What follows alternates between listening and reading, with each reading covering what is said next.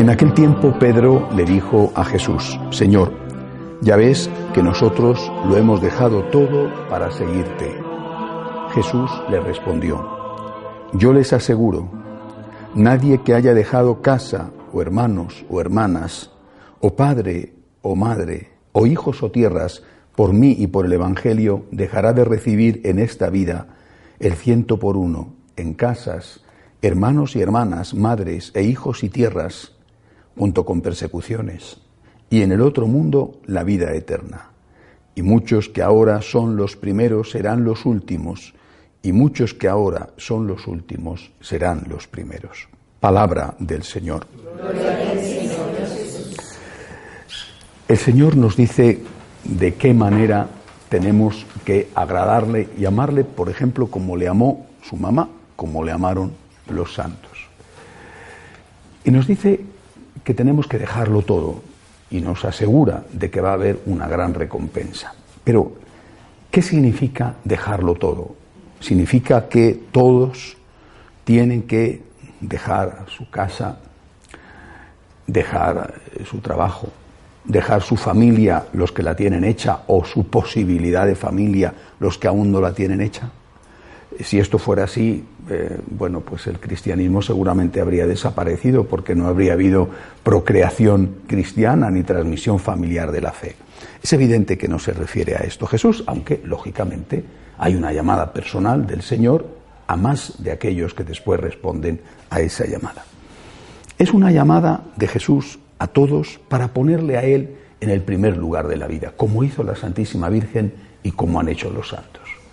Es decir, cuando tú decides que Cristo es Dios y cuando tú aceptas esto, quiero decir, como un acto en el que tú crees, como un acto de fe, y cuando tú sacas las consecuencias de esto, inmediatamente ese Cristo Dios que ha dado la vida por ti, que ha resucitado por ti, tiene que estar en el primer lugar.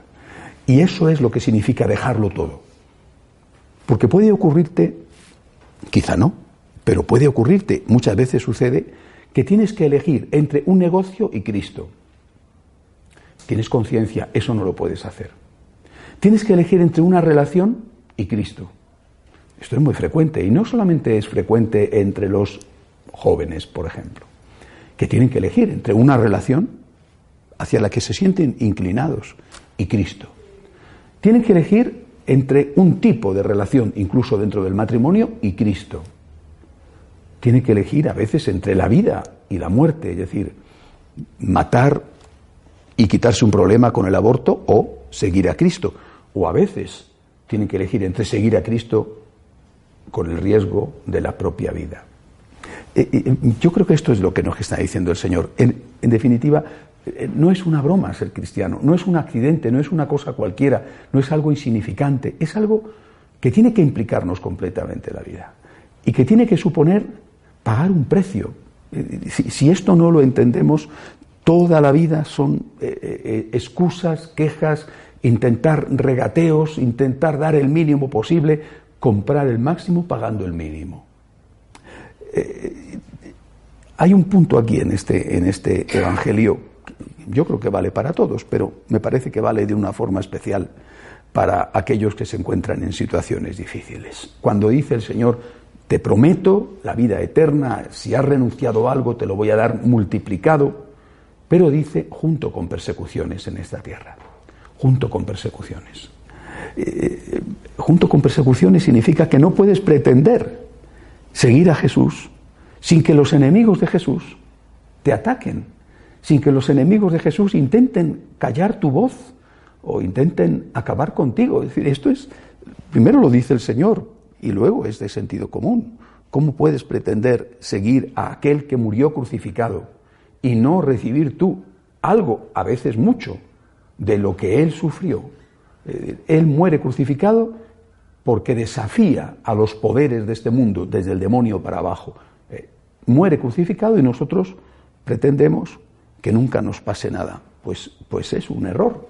Es inevitable que esto no suceda.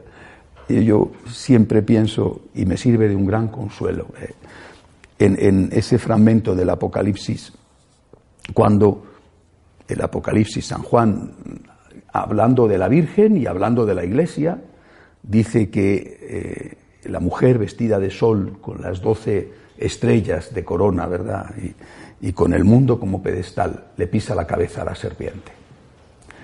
Qué bonito.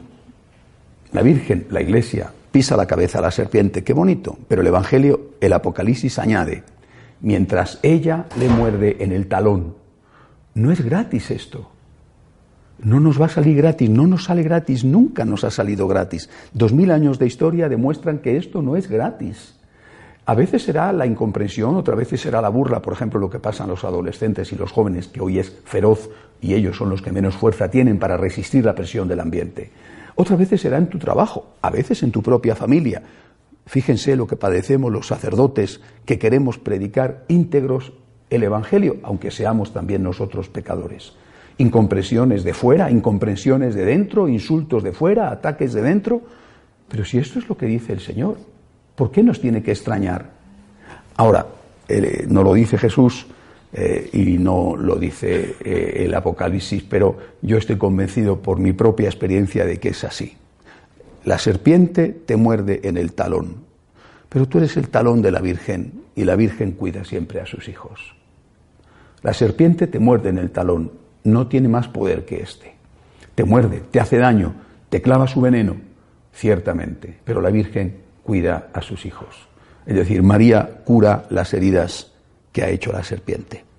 Por eso, por eso llevamos dos mil años de historia, si no la serpiente habría acabado con nosotros hace mucho tiempo. Tengamos decisión y tengamos esperanza. Cristo merece que demos la vida por Él, incluso si llegara el momento de dar la vida, sabiendo que la recompensa no tardará en venir. De pie, por favor.